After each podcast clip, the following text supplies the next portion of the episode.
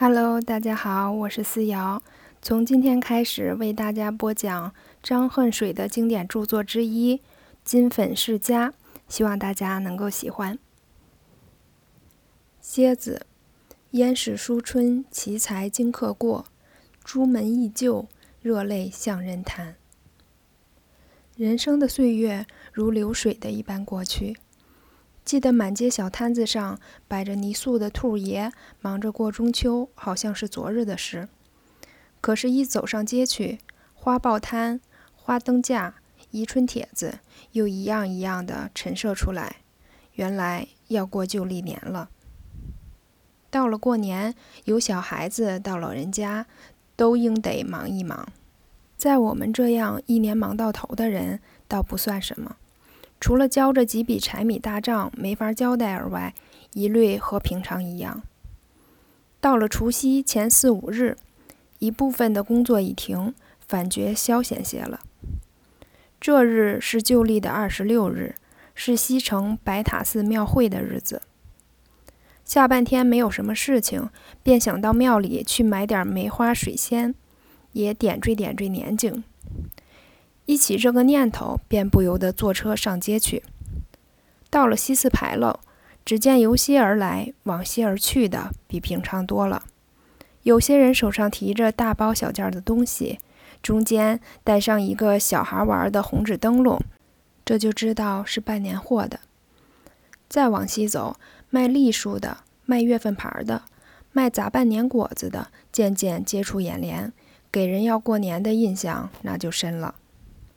快到白塔寺，街边的墙壁上一簇一簇的红纸对联挂在那里。红对联下面大概总摆着一张小桌，桌上一个大砚池，几只糊满了墨汁的碗，四五支大小笔。桌子边照例站一两个穿破旧衣服的男子，这种人叫做书春的，就是趁着新年写几副春联，让人家买去贴。虽然不外乎卖字。买卖行名却不差，叫做书春。但是这种书春的却不一定都是文人，有些不大读书的人，因为字写的还像样些，也做这行买卖。所以一般人对于书春的，也只看他为算命看相之流，不十分注意。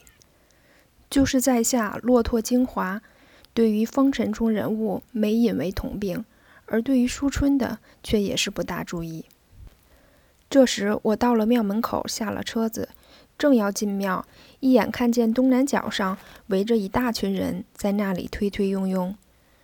当时我的好奇心动，丢了庙不进去，走过街，且向那边看看。我站在一群人的背后，由人家肩膀上伸着头向里看去，只见一个三十附近的中年妇人，坐在一张桌子边，在那里写春联儿。旁边一个五十来岁的老妇人却在那里收钱，向看的人说话。原来这个妇人舒春和别人不同，别人都是写好了挂在那里卖，她却是人家要买，她在写。人家说是要贴在大门口的，她就写一副合于大门的口气的；人家说要贴在课堂里的，她就写一副合于课堂的口气的。我心里想，这也罢了。无非卖弄他能写字而已。至于联文，自然是对联书上抄下来，但是也难为他记的。我这样想时，猛抬头，只见墙上贴着一张红纸，行书一张广告，上面是“飘音阁书春价目”。诸公赐故，言明是贴在何处者，当面便写。文用旧联，小腹前费二角，中腹三角。大幅四角，命题每联一元，欠字加倍。这时候我的好奇心动，心想他真有这个能耐。再看看他那广告上直截了当，一字是一字，倒没有什么江湖话。也许他真是个读书种子，贫而出此。但是那“飘音阁”三字，明明是飘音坠混的意思，难道他是浔阳江上的一流人物？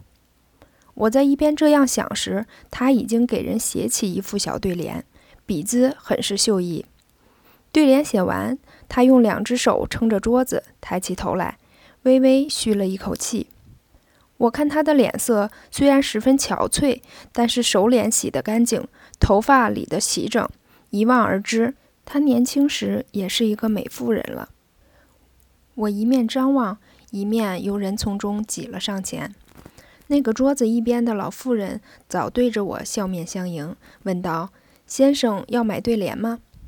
我被他一问，却不好意思说并不要对联，只得说道：“要一副，但是要签字呢。”立刻也就有吗？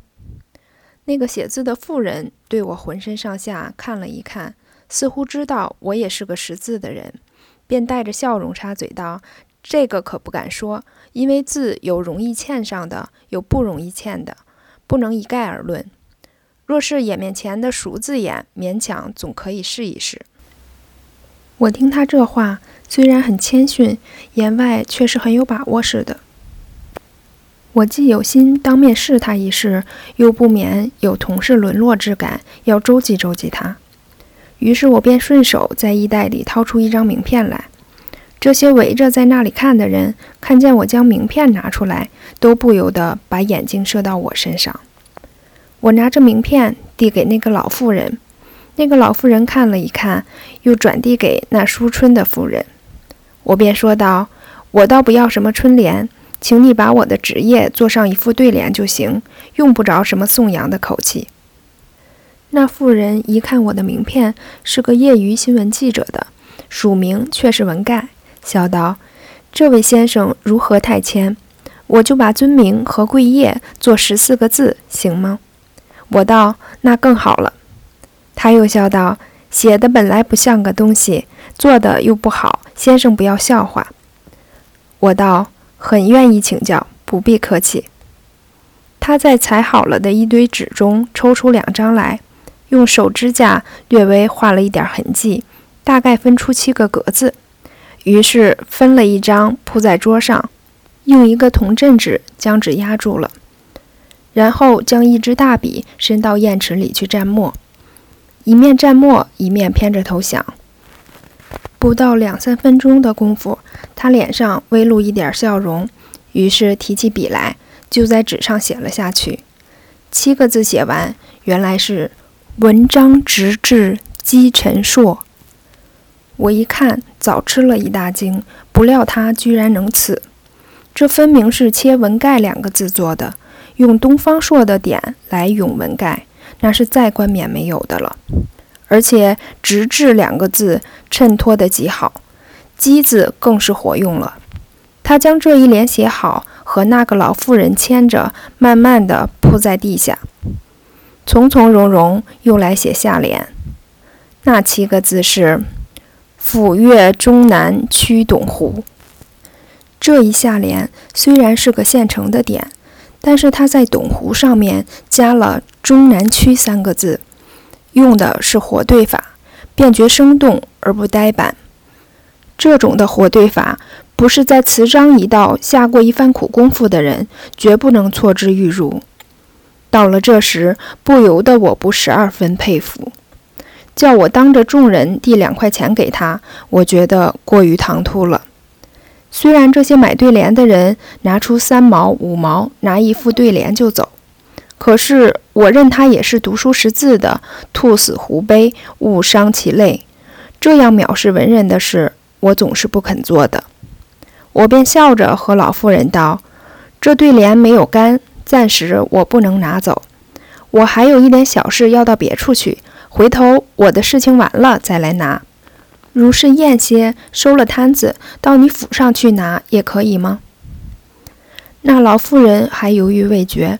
淑春的妇人一口便答应道：“可以，可以。舍下就住在这庙后一个小胡同里，门口有两株槐树，白门板上有一张红纸，写‘冷宅’两个字，那就是舍下。”我见他说的这样详细，一定是欢迎我去的了，点了一个头，和他作别，便退出了人丛。其实我并没有什么事，不过是一句顿词。我在西城两个朋友家里各坐谈了一阵，日已西下，估计收了摊子了，便照着那妇人所说去寻他家所在。果然，那个小胡同里有两株大槐树，槐树下面有两扇小白门，我正在敲门问时，只见那两个妇人提着篮子，背着零碎东西，由胡同那头走了过来。我正打算打招呼，那个老妇人早看见了我，便喊着道：“那位先生，这就是我们家里。”他们一面招呼，一面一走上前，便让我进里面去坐。我走进大门一看，是个极小的院子，仅仅只有北房两间，厢房一间。他让进了北屋，有一个五十多岁的老人带着一个上十岁的男孩子，在那里围着白泥炉子向火。见了我进来，起身让座。这屋子像是一间正屋，却横七竖八摆了四五张桌椅，又仿佛是个小小的私塾。那个老妇人自去收拾拿来的东西，那淑春的妇人却和那个老头子来陪我说话。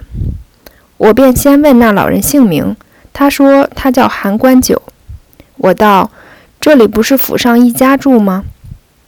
韩官九道：“也可以说是一家，也可以说是两家。”便指着那妇人道：“这是我家姑奶奶，她姓冷，所以两家也是一家。”我听了这话不懂，越发摸不着头脑。那妇人知道我的意思，便道：“不瞒先生说。”我是一个六亲无靠的人，刚才那个老太太，我就是她喂大的，这是我妈妈爹呢。我这才明白了，那老妇人是她乳母，这老人是乳母的丈夫呢。这时我可为难起来，要和这个妇人谈话了，我称她为太太呢，还是称她为女士呢？且先含糊着问道：“贵姓是冷？”对道：“姓金。”姓冷是娘家的姓呢，我这才敢断定她是一位妇人，便道：“金太太的才学，我实在佩服。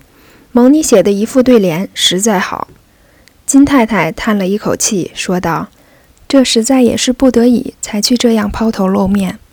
稍微有点学问、有志气的人，宁可饿死，也不能做这沿街古板一样的生活。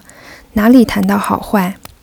本来呢，我自己可以不必出面，因为托我妈妈爹去卖了一天，连纸钱都没有卖出来，所以我想了一个下策，亲自出去，以为人家看见是富人淑春，好奇心动，必定能买到一两副的。说着，脸一红，又道：“这是多么惭愧的事！”我说：“现在潮流所趋，男女都讲究经济独立，自谋生活。”这有什么做不得？金太太道：“我也只是把这话来安慰自己。不过一个人什么事不能做，何必落到这步田地呢？”我道：“卖字也是读书人本色，这又何妨？我看这屋子里有许多小书桌，平常金太太也教几个学生吗？”金太太指着那个男孩子道：“一来为教他，二来借此混几个学费。”其实也是有限的很，还靠着晚上做手工来补救。我说：“这位是令郎吗？”金太太凄然道：“正是。不为他，我何必还受这种苦？早一闭眼去了。”便对那孩子道：“客来了也不懂一点礼节，只躲到一边去，还不过来鞠躬。”那孩子听说，果然过来和我一鞠躬。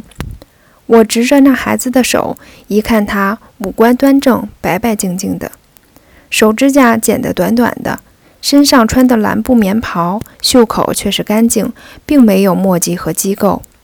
只看这种小小的习惯，就知道金太太是个贤淑的人，更可钦佩。但是学问如此，道德又如彼，何至于此呢？只是我和人家初交，这是人家的秘密，是不便于过问的。也只好放在心里。不过我替他惋惜的观念就越发深了。我本来愁着要酬报他的两块钱无法出手，这时我便在身上掏出皮夹来看一看，里面只有三张五元的钞票。我一想，像我文盖当这岁暮天寒的时候，绝技没有三元五元接济别人的力量。但是退一步想，他的境遇总不如我。便多送他三元，念在斯文一脉，也分所应当。一刹那间，我的恻隐心战胜了我的牵连心，便拿了一张五元钞票放在那小孩子手里，说道：“快过年了，这个拿去逛场店买花豹放吧。”金太太看见，连忙站起来，将手一拦那小孩，笑着说道：“这个断乎不敢收。”我说：“金太太，你不必客气，我文盖朝不保夕，绝不能向慷慨好施的人随便。”我既然拿出来了，我自有十二分的诚意，我决计是不能收回的。金太太见我执意如此，谅是辞不了的，便叫小孩子对我道谢，将款收了。那个老妇人已用两只洋瓷杯子斟上两杯茶来，两只杯子虽然擦得甚是干净，可是外面一层珐琅瓷石落五六，成了半只铁碗。杯子里的茶叶也就带着半寸长的茶叶棍儿飘在水面上。我由此推想，他们平常的日子都是最简陋的了。我和他们谈了一会儿，将他对联取了，自回家去，把这事儿也就扔下了。